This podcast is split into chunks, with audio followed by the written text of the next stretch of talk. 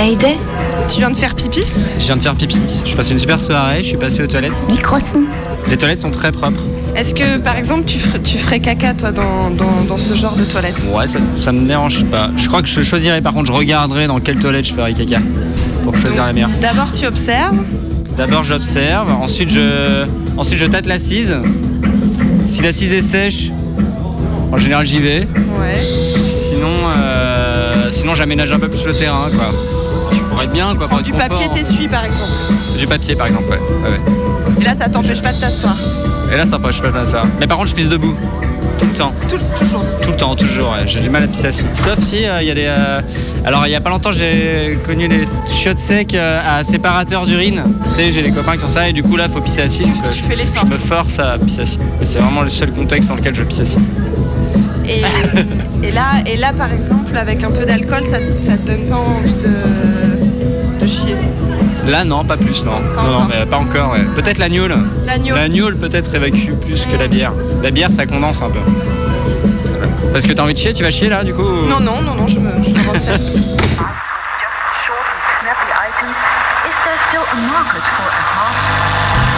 Commençons par le commencement, c'est-à-dire euh, le début.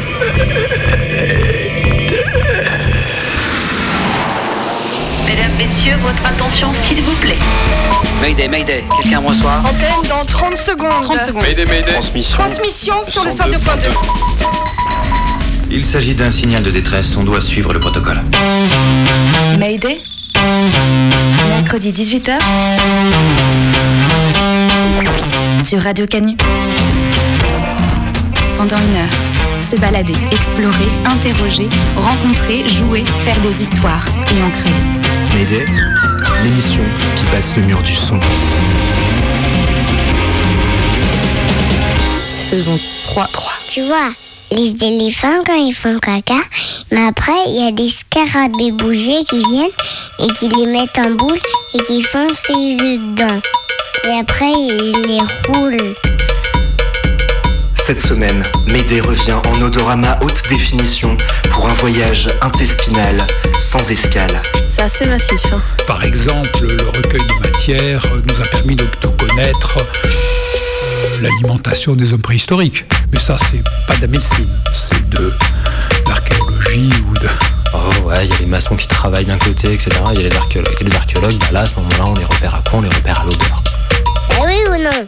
L'individualité explose de toutes parts. Les corps sont devenus beaucoup plus poreux à l'histoire et au milieu dans lesquels ils vivent.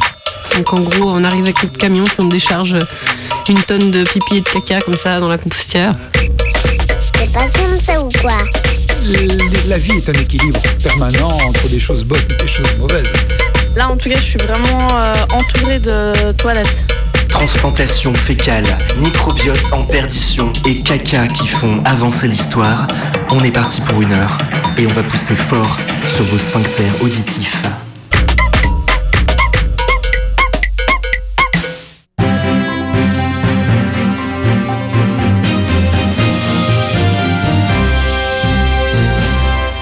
Madame, monsieur, bonsoir. Euh, content de vous retrouver. Bienvenue dans le 18h de Radio Canu.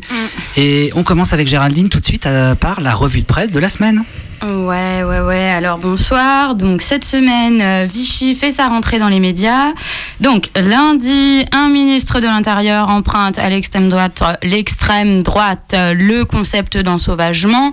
Mardi, euh, un journal d'extrême droite dessine une députée noire en esclave. Voilà. Mercredi, un journaliste du dit journal d'extrême droite devient chef adjoint du service politique d'une grande radio nationale. Mmh, normal, quoi. Mhm. Jeudi, un ancien président associe le mot singe au mot nègre sur un plateau télé. Mhm. Voilà, et puis enfin, c'est la fin de la semaine, on arrive à vendredi. Et une journaliste assimile une étudiante portant un foulard à une terroriste. Voilà. Eh ben merci Géraldine. Eh oui, à force de manger, ouais, à force de manger avec les poulets, les médias français ventilent de la merde. Ouais. Allez, tout de suite, on retrouve notre envoyé spécial euh, Alicia. Alicia, est-ce que vous nous entendez? Oui, oui, Pierrick, je vous entends. Euh, je me trouve actuellement dans l'impasse des Pétunias avec le gérant de Colos Kebab. Bonjour. Bonjour. Colos kebab. Alors, pouvez-vous nous expliquer le concept de votre restaurant? Eh ben, c'est simple. Pour deux kebabs achetés, une coloscopie offerte. C'est tout. Mais c'est formidable, mais ça doit marcher, j'imagine ça, hein? Pas trop. Ah. Et oui, encore le drame des petites et moyennes entreprises. À vous les studios.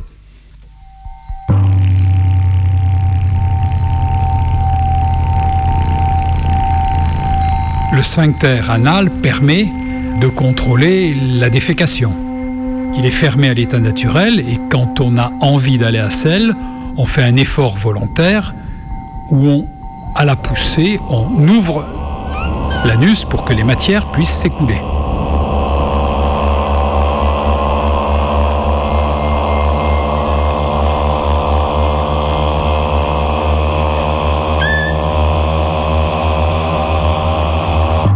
Je suis un médecin gastroentérologue, c'est-à-dire gastro, on s'occupe de l'estomac, et entéro du tube digestif. On s'occupe aussi dans cette médecine de, des glandes qui participent à la digestion, donc on est souvent hépato, on s'occupe du foie, gastro-entérologue. On s'occupe aussi des maladies du pancréas et de l'abdomen en général. Mayday, rencontre. Bien aller à selle, c'est un signe de bonne santé, effectivement. On, on donne la norme entre trois selles par jour, une seule après chaque repas par exemple, parce que le fait de manger déclenche une, motricité abdominale et peut générer une envie d'aller à selle. Alors ceux qui vont à plus de trois selles par jour, ben, ils sont pas en bonne santé, ils ont vraisemblablement une diarrhée. Et ceux qui euh, vont pas à selle du tout pendant plusieurs jours, ça peut être une occlusion. Il faut savoir que nos ancêtres avaient bien compris la chose quand il disait au Moyen Âge comment vas-tu, ben il disait euh, comment ça va du ventre en fait? Comment vas-tu à selle On a gardé l'expression comment vas-tu, mais sous-entendu et autrefois c'était comment tu vas du ventre? Est-ce que tu vas bien du ventre?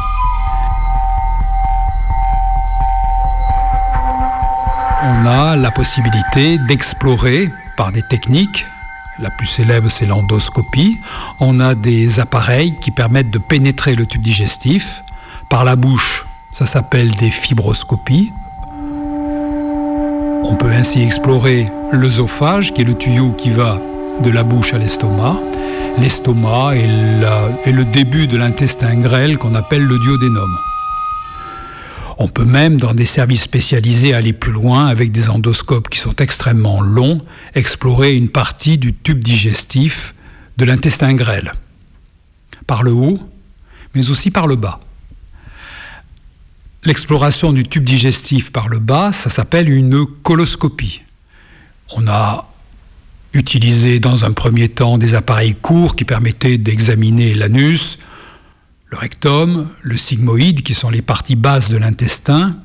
Puis on a des tubes longs qui permettent de voir l'ensemble du gros intestin et de pénétrer même dans le début de l'intestin grêle. Mais l'intestin grêle fait quand même 7 mètres et on n'a pas des endoscopes de 7 mètres.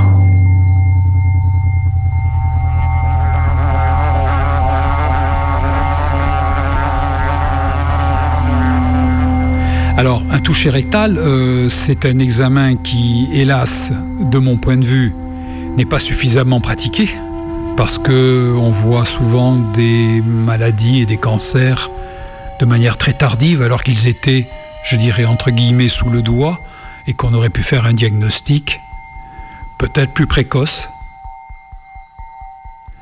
Alors, le toucher rectal permet de pénétrer et d'examiner avec son doigt, en touchant, la partie basse du rectum. Mais aussi à travers la paroi du rectum, on peut explorer parfois l'appareil génital chez la femme, la prostate chez l'homme, voire avoir une approche un petit peu de ce qui se passe dans la cavité abdominale. Mais c'est très exceptionnel qu'on ait des refus de patients. En général, quand ils vont voir un gastroentérologue, ils savent bien qu'on ne va pas leur regarder le bout du nez. Comme il y a des maladies infectieuses, on peut attraper des infections du tube digestif, qui se traduisent en général par une diarrhée, l'analyse des selles permet parfois d'isoler les microbes pathogènes, c'est-à-dire des microbes qui sont toxiques ou agressifs pour l'homme, alors que les matières fécales, c'est des grammes et des grammes de microbes, mais qui sont des microbes qui sont dits non pathogènes et qui participent un petit peu, d'une part, à la digestion intestinale, au processus de fermentation, et l'analyse des sels aussi peut nous donner une idée du bon ou du moins bon fonctionnement dans certaines maladies de l'intestin. Par exemple, on peut mal digérer les graisses. Donc s'il y a trop de graisse dans les sels, eh ben, on sait qu'il y a un problème au niveau de cette digestion des graisses. Et ça se trouve dans un certain nombre de maladies.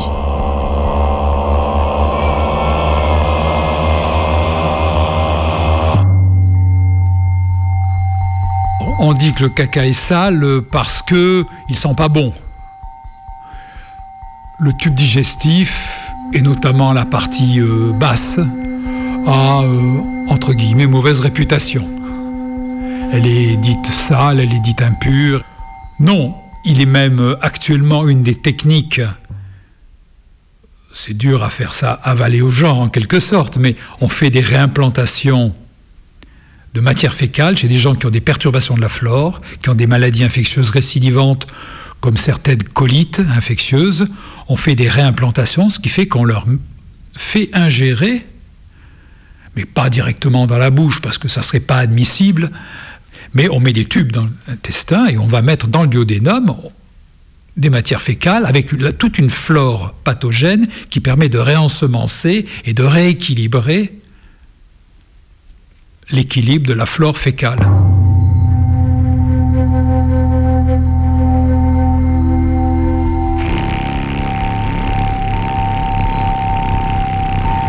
Alors, l'émission des gaz maintenant. L'émission des gaz, bon, dans nos sociétés, euh, parce que c'est une émission sonore et d'une part, pas toujours, mais parfois malodorante, euh, ben, ça gêne un petit peu les, notre société actuelle. Euh, il faut savoir que faire des gaz, c'est normal et qu'on produit entre 600 et 800 cc de gaz par jour. Plus en fonction de certains déséquilibres de la flore, mais que c'est normal d'avoir des gaz. Et que ceux qui pensent ne pas en avoir, ils ne se rendent pas compte. Ou ils ne veulent pas le savoir. Alors le faire se voir à la communauté, c'est un problème actuellement relationnel, mais bon. Donc, avoir des gaz, c'est normal. Aller à sel, c'est normal, et ça reflète effectivement euh, un bon état, un bon fonctionnement de l'individu.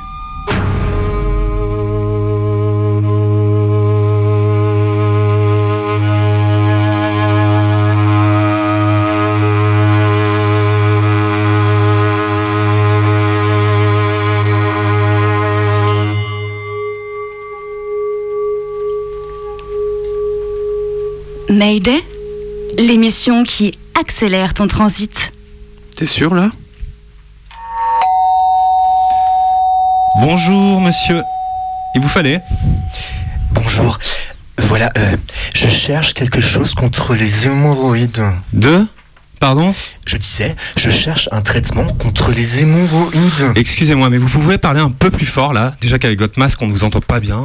En fait, il se trouve que je souffre d'hémorroïdes. Non, mais vous vous foutez de moi On va pas y passer la matinée Vous croyez que j'ai que vous comme client? Et pour finir cette édition fait divers, un homme agressé par un pharmacien alors qu'il voulait quelque chose contre les hémorroïdes. Contre... De quoi? Contre les quoi?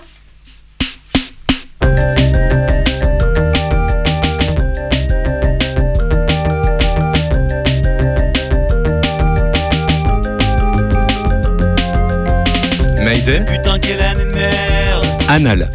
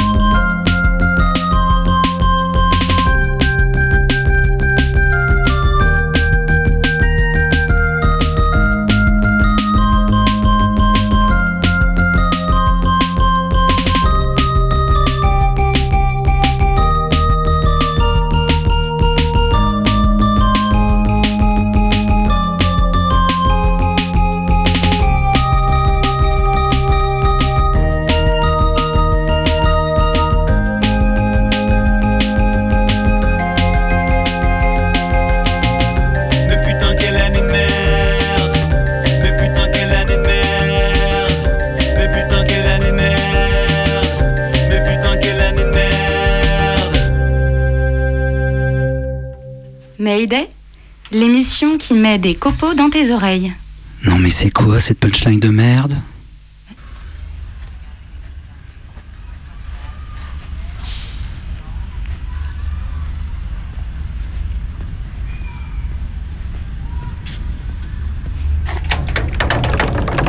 C'est fermé là. Ouais. Attends, je vais demander. Mayday? Et euh, excuse-moi Salut on, vient vidanger les toilettes sèches Faut qu'on passe par où? Reportage. J'arrive euh, sur les lieux. Je suis un peu crevée, mais je suis contente d'aller à mon premier jour de travail. Il y a euh, de la campagne, des moutons, il y a des meules de foin qu'on brûlait. Ah voilà, bah les toilettes. Ils sont là. J'en compte euh, une bonne vingtaine. C'est assez massif. hein. C'est euh, du coup des, cabines en bois. euh, avec écrit euh, 1 mètre cube dessus. Donc 1 mètre cube, c'est le nom de mon nouvel employeur. C'est euh, une entreprise euh, écologique euh, assez tendance. Un mètre cube, c'est pas une entreprise, c'est une coopérative qui construit et loue des toilettes sèches. Moi, j'y travaille depuis un an, mais ça existe depuis presque 15 ans et chaque année, on ramasse 56 tonnes de déchets. Ça fait un max de merde. On habitait un peu Gwen, Johnny et moi à Copé. La personne qui parle dans le brouhaha de la dernière réunion annuelle, c'est Claire et c'est une des pionnières. Dans un lieu donc squatté sans eau et sans. Et je pense que c'est Gwen, moi j'avais jamais vu de toilettes sèches de ma vie, qui a dit bah on va faire des toilettes sèches. Du coup on a fait des toilettes sèches dans cette baraque, puis euh, d'un coup c'était la ré- la- l'illumination quoi. D'un coup c'était complètement dingue de pouvoir, euh, pouvoir être autonome avec ça de manière si simple et tout. euh. Pour moi c'était un peu la révélation, puis euh, c'est pas venu tout de suite, mais tout d'un coup un jour en se disant genre il y en a marre des boulots alimentaires un peu à la con dans les restos et je sais pas quoi, on est payé 18 francs de l'heure, qu'est-ce qu'on pourrait faire de notre vie? Je me dis mais allons-y, développons euh, ce système de toilettes sèches incroyable que personne connaît. Et je crois qu'entre temps, non, entre temps je crois que je suis allée une fois euh, à Aurillac, j'étais un peu technicienne donc j'étais vraiment là-bas en camion pendant une semaine. Puis euh, en fait il y avait des toilettes sèches et euh, je crois que c'était la première fois de ma vie que j'étais pas constipée sur le festival. Et ouais. Et ça, c'est aussi une révélation. Genre, tu te dis, ah ouais, je peux aller aux toilettes, ça peut être chouette. Donc, je pense que c'est les deux, euh, les deux arguments à l'origine de tout ça. Je me dirige, je cherche Boscop. Là, en tout cas, je suis vraiment euh, entourée de toilettes. Et il y a des gants qui sèchent, des seaux, des brosses, des produits, des poubelles. Oh, des palettes entières de papier toilette. Ah, t'es là. Je commence par le, je commence par le commencement. Premier truc, méga super important. Tu te choisis une paire de gants. Il y a des gens qui touchent, mais il faut juste que tu saches que n'importe quel objet, n'importe quel mini truc ici, genre est rempli de particules de caca. Donc moi je mets des gants, je les enlève jamais. Les jaunes c'est les petits, je t'en prends une paire. ouais. On va faire euh, une journée, on va faire que des vidanges. Ça veut dire on va pas installer de cabine. Euh, c'est pas très compliqué. Donc tu tapes un sac. Un sac, euh, c'est des sacs 240 litres. Voilà. quand même. Là, tu as la réserve de, de foin. En fait, c'est ce qui va absorber le pipi. Donc, tu mets à peu près euh, un gros tiers. Tu remplis un gros tiers ton bidon de paille. Avec la fourche aussi. Ouais, tu peux faire à la main. Et après, prépare un sac 60 litres de copeaux qui sont là. Les copeaux, ça fait que la matière euh, organique, elle, déjà, elle est mélangée à une matière euh, qui pue pas. Voilà. Puis ça aide au compostage. Ça veut dire tu fais caca, ça se composte. Après, le compost, il est utilisé. Alors, en l'occurrence, ici, pour faire du biocarburant. Mais il peut être aussi utilisé, euh, genre, pour euh, l'agriculture, quoi.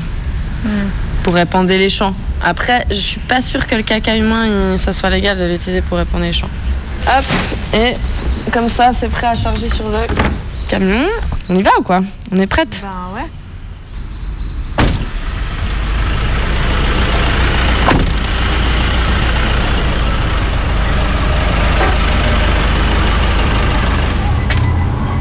Là, on est euh, du coup à la barge des Lavandières. C'est un endroit où on vient pas mal souvent, donc c'est pour ça, euh, ton premier jour de formation, je me dis, on commence par là. Il y a des trucs assez spécifiques, je vais te montrer euh, après avoir désanglé euh, le matos.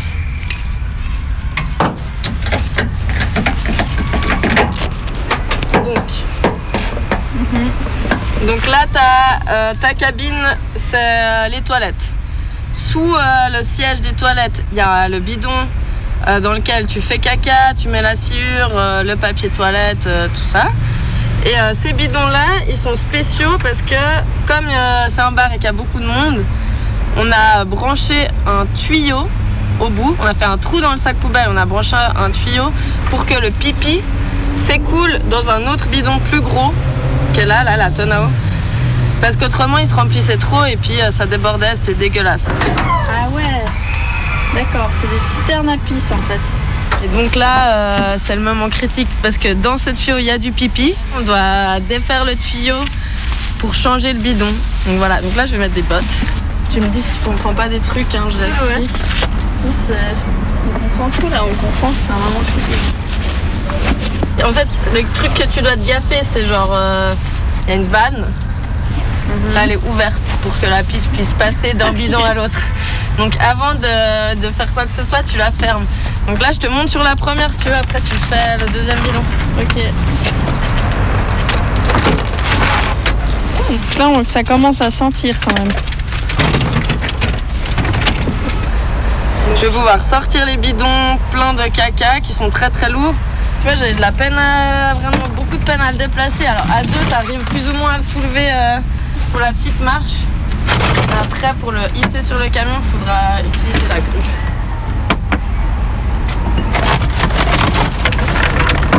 Ça se remplit en combien de temps euh Ben là, il y a ma collègue Lisa, elle a fait ça mercredi. Exactement la même chose.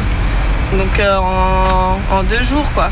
En deux jours, c'est plein de caca. Ah ouais, putain. Ah ouais, donc si tu rates un shift, après, c'est vraiment la cata quoi. Ouais, on peut dire, ouais. Putain, il y a quand même plein de trucs à penser. Hein. Bah, l'industrie du caca, c'est technique. Hein. Merde. Bon, mais euh, à part ça, tu, tu m'as choisi un jour facile, non? Parce que le jour de vidage à la, à la décharge, c'est autre chose. Ah ouais, la compostière en fait. Là, on entend Mathilde, aussi enregistrée pendant la réunion annuelle. Elle s'y connaît pas mal. Ça fait 8 ans qu'elle bosse. C'est l'endroit où, on, jette toutes les poubelles de, de- de déchets de toilettes sèches. Donc en gros, on arrive avec notre camion, puis on décharge une tonne de pipi et de caca comme ça dans la compostière. Puis c'est un haut lieu de drague. Parce que euh, plusieurs fois quand je suis allée, je me suis fait draguer par euh, euh, des gens qui travaillent là-bas ou, des gens qui viennent aussi décharger des trucs pourris. Enfin voilà, c'était c'est assez drôle. Puis une fois, il y a un mec qui, m'a demandé parce que toujours ils viennent vers toi en mode ah une fille, oh là là, elle est en débardeur. Et puis en fait ils viennent. Puis après, euh, ils posent tous, tous la question fatidique, mais, euh, mais c'est quoi que tu jettes? Puis là, tu sais pas trop quoi. Puis tu dis, bah, c'est des euh, déchets de toilette sèche, c'est du, c'est du pipi puis du caca. Et puis du coup, là, en fait, d'un coup, ils font deux mètres en arrière, tu vois. Parce qu'ils se sont approchés à mort de toi, quoi, pour, pour venir euh, te causer. Et puis d'un coup, bah Et ils repartent dans l'autre sens. Donc là, pour amorcer la pompe, on va un peu mettre de l'eau dedans. Ouais, avant de la mettre dans la piste. Ah ouais.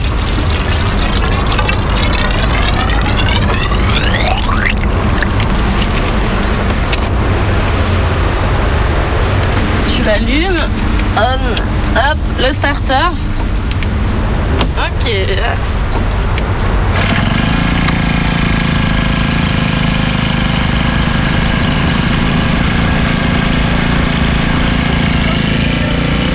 Ah, ah, c'est bon là. Ça se remplit. Ouais. Oh putain, ça coule à flot. C'est ignoble. C'est. c'est- Oh.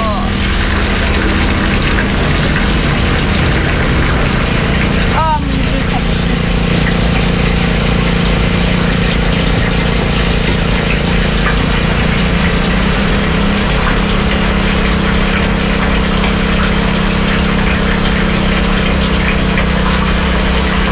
Ça marche là Ouais, ouais. On va faire combien de litres là On doit pomper euh, ouais, 500, 600 litres de pipi.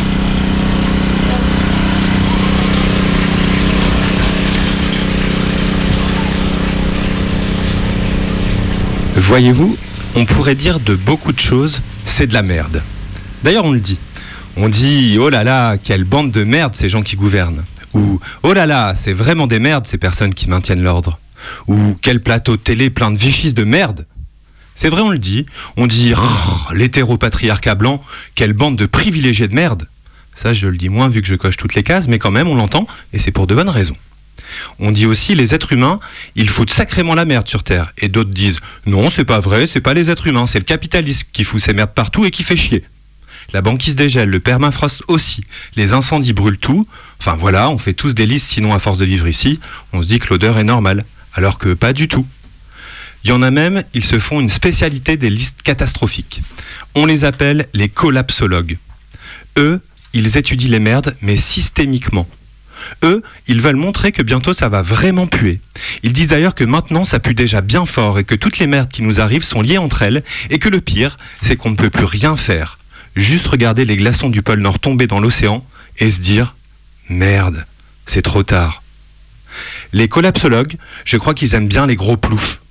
D'ailleurs, je pense que les collapsologues, quand ils vont au cinéma, ils vont surtout voir des blockbusters. On retrouve ça dans leur façon d'écrire. Alors devant le constat du c'est la merde, il y en a qui disent il y a qu'à construire des communautés résilientes et puis voilà, hop, on se tient par la main, on fait attention à ce qu'on mange, à notre équilibre aussi, on sort un peu de la merde par des petits gestes éclairés. C'est la fin du monde, mais ça pue quand même un peu moins chez nous. Une autre fin du monde est possible, ils disent. Merci. Peut-être que vous pourrez aussi nous envoyer une carte postale depuis votre communauté. Et pendant que Jonathan est en train d'écrire son nouveau traité de développement personnel à côté d'Elodie qui travaille la terre, la peau protégée par une crème solaire artisanale, moi je lis Le Monde sur mon, smartphone. C'est mal, ce n'est pas un bon journal, mais j'ai un bon smartphone.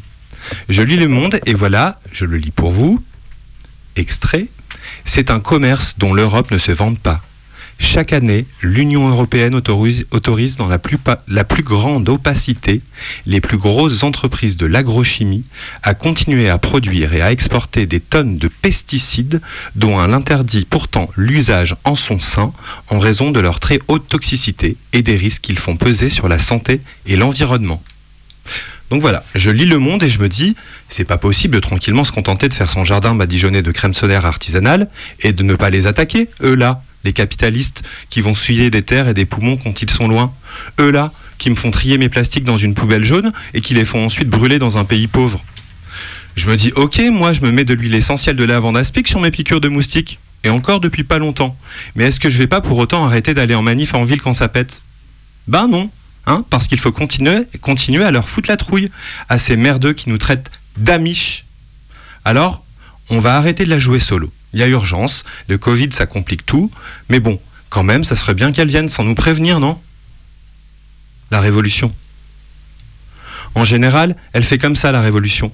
Elle arrive quand ça sent bien la merde et qu'on se dit c'est comme ça, c'est comme ça, c'est un monde de merde, mais il va falloir faire avec. Et bim, elle arrive la révolution. Et les autres ils disent merde. Oui, je sais, c'est ringard de parler de révolution. Un peu concon aussi. Mais quand même, ça serait bien, non? Parce que ces histoires de petits gestes qui sauvent le monde, faut arrêter. Ça sauve rien du tout, à part peut-être ce monde de merde. Ce monde, il faut lui mettre un gros coup dans, dans les genoux. Oui, dans les genoux. Bon, voilà. Alors, en attendant, il y a manif demain. Ça va pas être la révolution, mais bon, c'est toujours mieux que d'aller au travail, non? Ah bah d'accord. Ouais, bah je vois, tu te dis, il se moque de tout le monde, mais il propose rien. Bah c'est pas faux. Mais pour Lyon, la manif, c'est à 11h, à la, ma- à la manufacture des tabacs. Tu viens?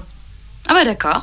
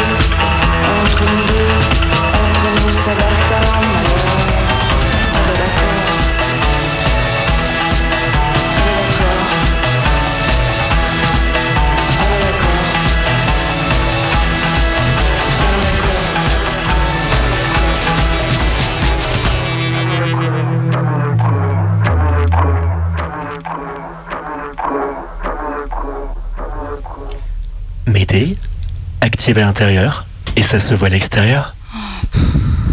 C'est pas mieux. Faut imaginer quelqu'un qui tamise du caca pendant une semaine avec des gants au milieu de Chambéry, on est vraiment en plein centre-ville, et avec l'odeur qui se dégage. Mayday Rencontre. Je m'appelle Quentin, je suis à Lyon et je suis archéologue. Moi, je fais de l'archéologie euh, préventive. Alors c'est un peu particulier, c'est en fait on va fouiller tout ce qui va être détruit par les aménagements du territoire. Donc en gros quand quelqu'un va se pointer pour bétonner, il va bétonner quand même, mais nous par contre on va aller essayer de récupérer le maximum d'informations sur ce qu'il y a avant qu'il bétonne. J'ai un tiers de mon temps à peu près, un quart, un gros, un petit tiers euh, sur le terrain, les mains dans la terre, à fouiller avec ma truelle à la main, avec un balai, euh, à dessiner, à décrire les vestiges, à les prendre en photo, à les analyser directement sur le terrain. Et après, j'ai le reste de mon temps en fait qui est euh, une fois que la fouille est finie, ramener la donnée et les objets à la base, au laboratoire. Et là, en fait, faire de toutes les informations qu'on a récupérées sur le terrain un ensemble, une histoire cohérente, complète du site, c'est-à-dire à partir de quel moment il est occupé, quels sont les modes d'occupation, qu'est-ce qui y était, les cultures matérielles, c'est quoi, etc. D'abord, il faut dire que les archéologues ils aiment beaucoup le caca parce que euh, les latrines, euh, les sanitaires, enfin toutes ces zones de rejet, c'est pas des zones où on rejette que des excréments, c'est des zones aussi où on rejette euh, des rejets alimentaires. Selon les périodes, c'est des zones qui vont servir de poubelle en fait, de compost, etc. Donc en fait, on va retrouver beaucoup plus que uniquement ce qui sort des corps humains. Ils aiment bien aussi parce que d'habitude c'est pas trop chiant à fouiller, parce que de la merde qui a 2000 ans, c'est de la merde qui se sent plus. Mais c'est pas toujours le cas. Il y a quelques mois, on faisait une fouille à Chambéry, euh, et dans cette fouille, on est tombé sur des latrines qui étaient pleines et qui étaient fraîches. Au départ, là, on est en train de fouiller un couvent de franciscains du Moyen Âge, un endroit où des religieuses sont installées au XIIIe siècle et qui a été occupé jusqu'au XVIIIe siècle. Bon, après, ça devient autre chose. Majoritairement, ce qu'on fouille à ce moment-là, c'est des morts. Euh, on est sur un espace où les gens sont inhumés. Ça fait euh, des semaines qu'on est en train de fouiller des squelettes avec quelques bouts de mur, quelques lambeaux de sol, mais on s'arrête là. Et puis, euh, sous un bâtiment euh, où il n'est pas censé y avoir grand-chose, où on s'attendait pas à trouver grand-chose, on trouve en fait euh, les fondations d'un autre bâtiment qui a été détruit pour construire le bâtiment qui fonctionnait avec notre monastère, notre couvent. Ce bâtiment, il est complètement arasé. Et ce qu'on en voit, en fait, c'est juste les fondations et on sait qu'on est en dessous des niveaux de sol. C'est-à-dire qu'il reste vraiment que les fondations des murs, ça a été arasé et entre les murs, il ne reste plus que la terre dans laquelle a été construit le bâtiment. Mais dans l'angle de ce bâtiment, il y a un espace un peu plus profond qui a été construit. Cet espace, quand on le trouve, il est recouvert de, pierres, euh, de mortiers, qui sont en fait la démolition d'un autre bâtiment qu'on a, a vidé dedans. Et une fois qu'on enlève tout ça, bah là, on se retrouve face à une couche noire très très homogène, humide. On n'a pas trop d'interrogations sur ce que c'est. Là, il n'y a pas besoin d'être archéologue, c'est que euh, une fois qu'on commence à enlever les premières pierres, il y a une odeur qui se dégage. Pour vous donner un ordre d'idée, c'est plutôt l'odeur du lisier dans une ferme. Sauf qu'on est en train de fouiller sous un bâtiment en intérieur, c'est tout fermé, on n'a pas d'aération et on se retrouve confronté à une fosse à purin. Et vu qu'on a effondré le bâtiment dans les latrines, en fait, euh, bah, euh, les pierres, le mortier, tout ça s'est mis au-dessus de notre fameux caca, a été bien bien tassé et a empêché l'oxygène de rentrer dedans. Et pour qu'il n'y ait pas de décomposition organique, il y a deux cas de figure. C'est soit il nous faut de l'eau et pas d'oxygène, soit de l'oxygène et pas d'eau. Puisque si on a les deux, il y a de la vie, et s'il y a de la vie, ça se décompose. Donc ce qui est génial, c'est qu'on sait, quand on attaque la fouille de ce type de structure, que tout ce qui a été rejeté d'organique dedans est potentiellement encore conservé pour des périodes où on n'a absolument pas l'habitude d'avoir ce type de vestiges. Donc on attaque la fouille en se disant, bah voilà, c'est génial, le bois, le tissu, c'est des choses qu'on va potentiellement retrouver euh, dans ce cas-là, en plus de tout ce qu'on trouve d'intéressant de base dans ce type de structure. Donc il faut se mettre à fouiller ça, il faut se mettre à fouiller ça avec un masque, il faut se mettre à fouiller ça euh, à moitié en combinaison. Parce que vu que c'est quelque chose de frais, de pas décomposé, on est aussi face à des risques de contamination. Donc on va le faire avec un peu des précautions, on va le faire avec une autre problématique, c'est qu'on a l'eau qui remonte. C'est bien pour ça que c'est pas décomposé. L'eau elle remonte en continu. Et on se retrouve à deux, l'un qui fouille pendant une semaine dans cette fosse, avec sa petite truelle à la main et euh, les nausées qui remontent dans le masque toutes les 20 minutes à chaque fois qu'il y a un coup de truelle éventre un endroit particulièrement odorant. Et de l'autre côté, une collègue qui réceptionne les seaux et qui au fur et à mesure va les tamiser. Parce qu'évidemment, 1m70 par 1m70, il y a 80 cm de quelqu'un, on va pas ramener tout ça avec nous. Donc on va prendre des échantillons, mais le reste en fait on le tamise sur place pour essayer de récupérer le maximum d'objets, de traces, etc. Ce qu'on a trouvé à l'intérieur, c'est ce que les gens utilisaient au quotidien. Euh, ce qui coûtait pas cher, ce qui n'était pas recyclable. C'est-à-dire que par exemple, on va retrouver, on retrouve très peu de métal parce qu'il est recyclé, euh, etc. On a retrouvé des écuelles en bois, en bois tourné, donc des écuelles enti- entières, hein, donc c'est-à-dire vraiment le, bol dans lequel ils mangeaient quotidiennement, euh, et qui ont été jetés parce qu'ils étaient bréchés, légèrement abîmés. euh. Alors on pourrait se dire l'écuelle en bois, c'est quelque chose de commun, quotidien, et ça l'était probablement au moment où ils ont été jetés. Mais en fait, on n'en connaît pas, on en connaît très peu. On en trouve dans certains cas qui sont les villages lacustres euh, quand c'est enfoui dans la vase, mais sinon à l'échelle régionale, c'est quelque chose qui n'existe pas. Donc là, on retrouve ce genre de choses. On retrouve également euh, des petits fragments de euh, de lanières en cuir pour attacher les chaussures euh, ou pour, euh, pour boucler des vêtements. On retrouve beaucoup de choses comme ça qui sont juste là de l'ordre de l'objet qui est rejeté. On va trouver d'autres fragments de bois qui sont plus surprenants, et là on retourne sur notre caca, c'est on va retrouver des petites lamelles en bois très fins, qui sont des lamelles en bois souples, euh, et qui a priori sont utilisées pour se torcher le cul. On retrouve aussi tout ce qui est euh, du rejet de cuisine. Donc on va trouver, euh, et ça ça se conserve partout, les ossements, du lapin, du porc, du bœuf. Là ce qui est surprenant et qui se conserve qu'ailleurs, c'est qu'on va retrouver tout ce qui est la graine, du noyau. On a un instantané de la table de quelqu'un qui vit relativement bien à Chambéry au 14e ou au 15e siècle. Et après, on a toutes les informations qui sont amenées par le caca lui-même. D'habitude, ça, on l'a pas, puisqu'il n'est pas bien, il n'est pas conservé. Euh, ça va nous dire des choses sur leur état sanitaire. Euh, parce que par exemple, en fait, en regardant dedans, on va pouvoir savoir s'ils ont des parasites intestinaux. Il y a des archéologues spécialistes de parasitologie euh, dont le travail c'est de, de regarder si c'est des ascaris ou des ténias que les gens du XIVe siècle avaient dans l'estomac. Si les nobles du Moyen Âge avaient plutôt des ténias ou si les ouvriers du Moyen Âge avaient plutôt des ascaris, ce genre de choses. En fait, par leur latrine, on rentre dans l'intimité de ces gens-là. Alors, ils sont morts il y a 500 ans, personne ne sait vraiment qui c'est, mais en fait, d'un coup, par leur caca, on abolit ces 500 ans de distance et on comprend à qui on a affaire.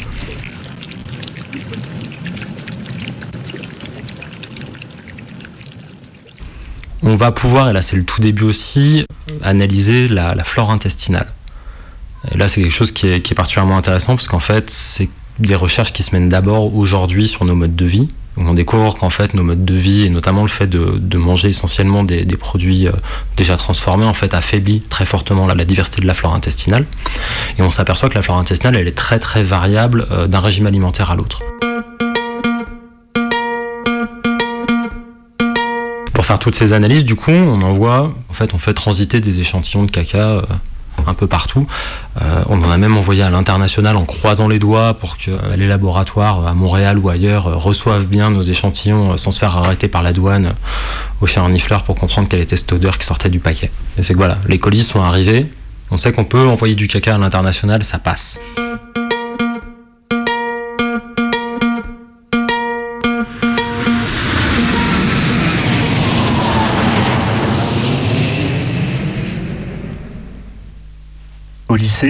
J'avais une prof d'art plastique un peu folle, un peu géniale, qui nous montrait beaucoup de films trash et expérimentaux.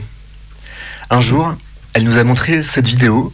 Un mec se filme en train de construire une espèce de machine dans sa cave. Et en voix off, on l'entend répéter J'ai envie, j'ai envie, j'ai envie, j'ai envie, j'ai envie, j'ai envie. Et à la fin, on comprend que la machine est un chiotte équipé d'une caméra placée sous la cuvette. Le gars baisse son pantalon, il s'assoit et la merde tombe de son cul directement sur l'objectif. Toute la classe a hurlé, puis on était mort de rire. J'ai réalisé que c'était la première fois que je voyais ça. Le trou du cul qui se dilate entre les fesses pour expulser. Ça m'a rappelé une poule en train de pondre, ou les chevaux en balade sur les chemins qui se lâchent, hyper décontractés. C'est trop stylé en vrai un cheval qui chie sur la route. C'est pas drôle, c'est élégant et impudique. C'est évident. Je me suis dit que les mecs devraient plus souvent se regarder le trou du cul, genre avec un petit miroir de poche. Ça leur rappellerait qu'ils sont aussi des poules ou des canassons, qu'ils peuvent être montés en Amazon ou en califourchon. Sur un forum de discussion, des meufs hétéros font des retours d'expérience sur leur pélo. Elles ont remarqué qu'aucun d'entre eux ne savait s'essuyer correctement. Et quand elles leur ont demandé pourquoi ils n'osaient pas, ne pouvaient pas, les mecs ont répondu que se toucher l'anus, même avec du papier, c'était vraiment trop aidé. Ta carapace est vraiment trop, fragi- trop fragile, bébé. Ouvre-toi pour voir.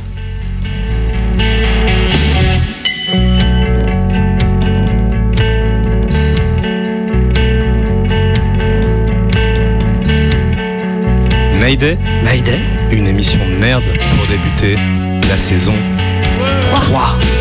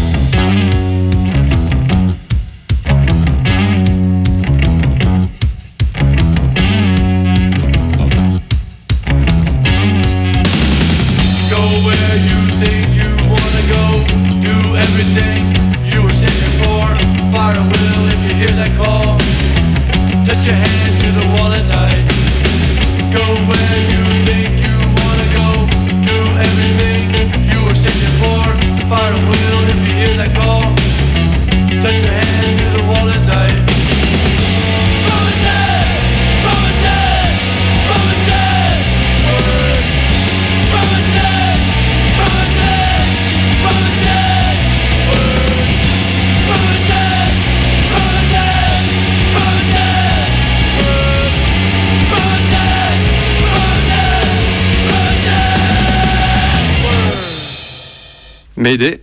Qui tire la chasse perd sa place. Oh là là, mais c'est trop la honte.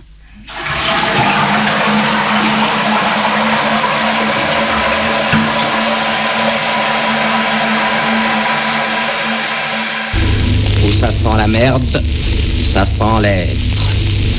Je viens d'entamer une nouvelle recherche sur les, les- Le caca plus précisément et en langage peut-être un peu plus policé, les microbiotes intestinaux, puisqu'ils sont devenus aujourd'hui euh, le lieu et l'enjeu de savoir et de pratiques biomédicales qui cherchent précisément à restaurer nos écologies intérieures qui ont été euh, dévastées.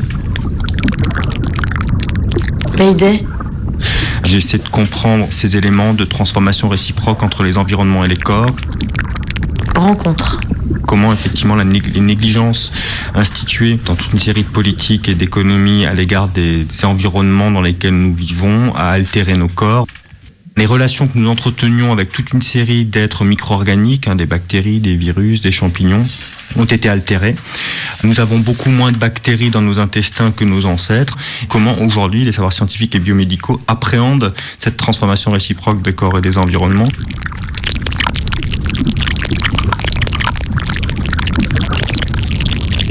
Deux grosses hypothèses, celle qu'on appelle l'hypothèse de l'hygiène, qui est beaucoup plus restreinte au monde médical.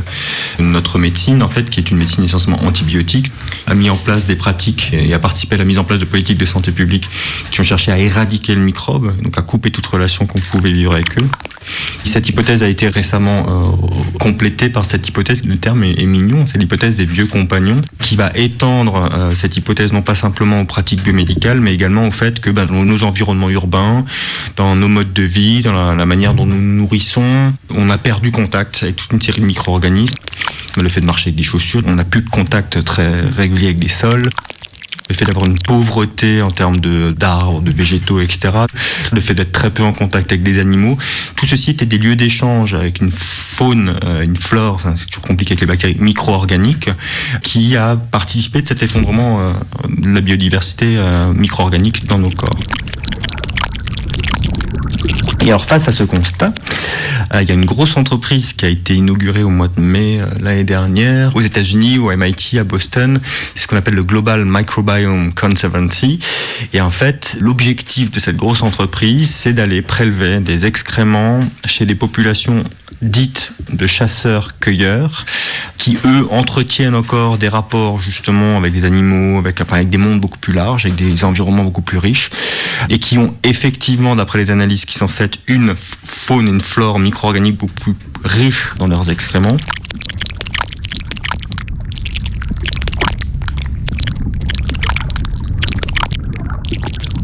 Bah, ce projet, le Global Microbiome Conservancy, cherche à, aller récupérer ces excréments pour les mettre en banque. De la même manière qu'on met en banque les graines euh, à Svalbard en, en Norvège, on va mettre en banque cette microbiodiversité.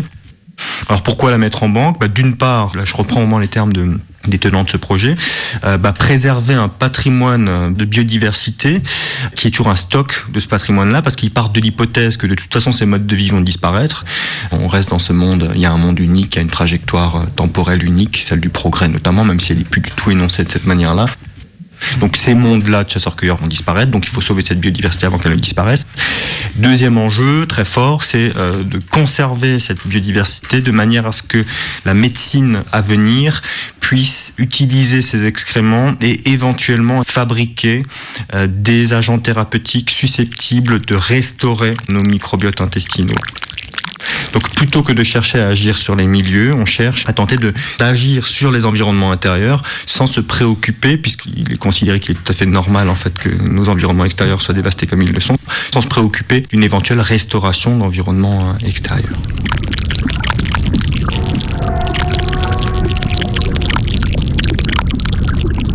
Plein de termes, holobionte, superorganisme, écosystème.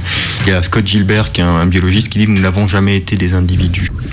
On est beaucoup plus nombreux qu'on ne pensait l'être. L'individualité explose de toutes parts. Les corps sont devenus beaucoup plus poreux à l'histoire et au milieu dans lesquels ils vivent. Avec cette hypothèse de d'hygiène et des vieux compagnons, les corps redeviennent historiques. Ce qui s'est fabriqué au 19e, c'est dans les savoirs biomédicaux notamment, l'idée d'un corps euh, hors milieu, hors histoire. En fait, c'est le corps universel sur lequel euh, fonctionne encore une bonne partie de la, de la médecine aujourd'hui. On suppose que tous les corps fonctionnent de la même façon, hein, les mêmes, euh, la même physiologie, etc. Peu importe le lieu, peu importe l'histoire dont ils héritent. Ce corps universel, il s'est fabriqué au détriment d'une médecine qui était beaucoup plus subtile à l'égard des relations milieu-constitution des corps, ce qu'on appelle notamment la médecine néo-hippocratique, qui disait notamment les environnements façonnent les corps que nous sommes. Quoi.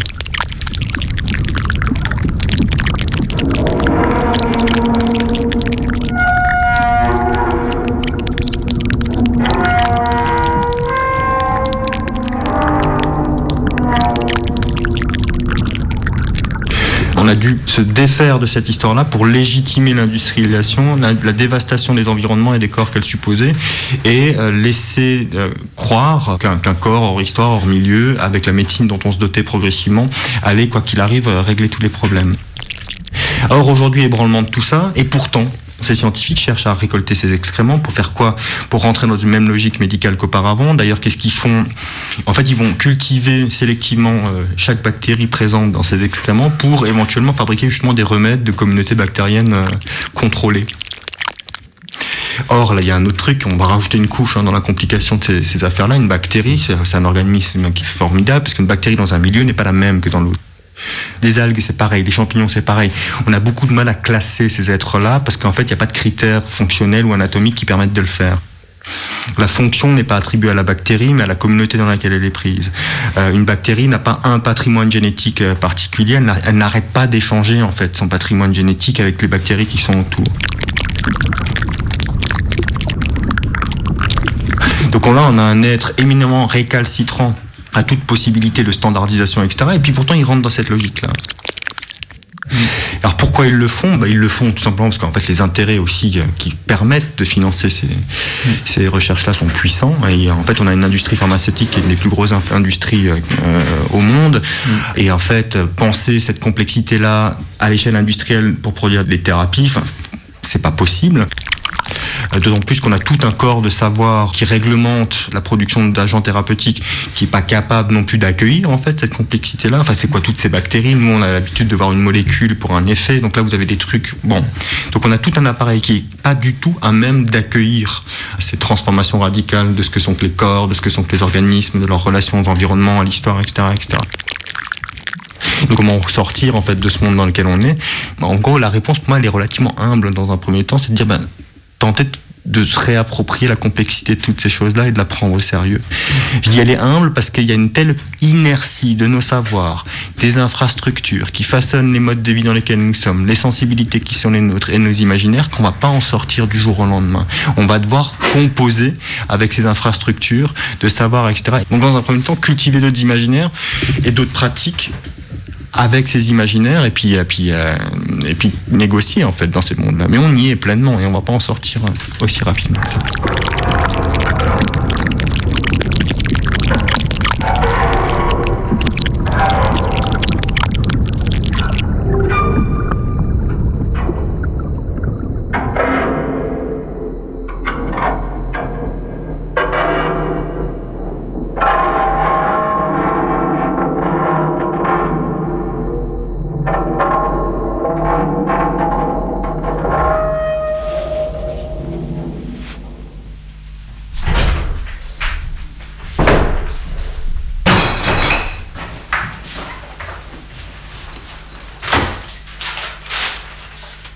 Chérie Tu sais où sont les clés de- du garage Dans ton cul Ah mais oui c'est vrai. Ah, J'avais complètement oublié que je les avais mises là. Bon allez je file. Bonne journée ma chérie. Bonne journée, mon amour.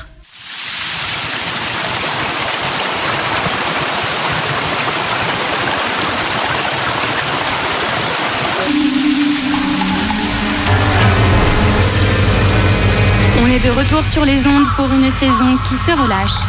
Des sons, des voix mâchouillées, avalées, digérées et expulsées jusqu'à vos conduits auditifs. Un tas de sons s'est démoulé dans vos oreilles ce soir. En premier, année de merde d'Archer Cassé. Ensuite, ah bah d'accord, de Junior. Promises de Fugazi. Et là, maintenant, t'écoutes Merde de Léo Scarax avec Denis Lavant. On se retrouve la semaine prochaine, mercredi à 18h sur le 102.2 en région lyonnaise et en direct sur le site de Radio Canu. Et les anciennes émissions sont à écouter sur notre audioblog. Et maintenant, c'est L'homme de merde de Christophe Tarkos pour finir l'émission. Mayday, une émission de merde. Saison 3.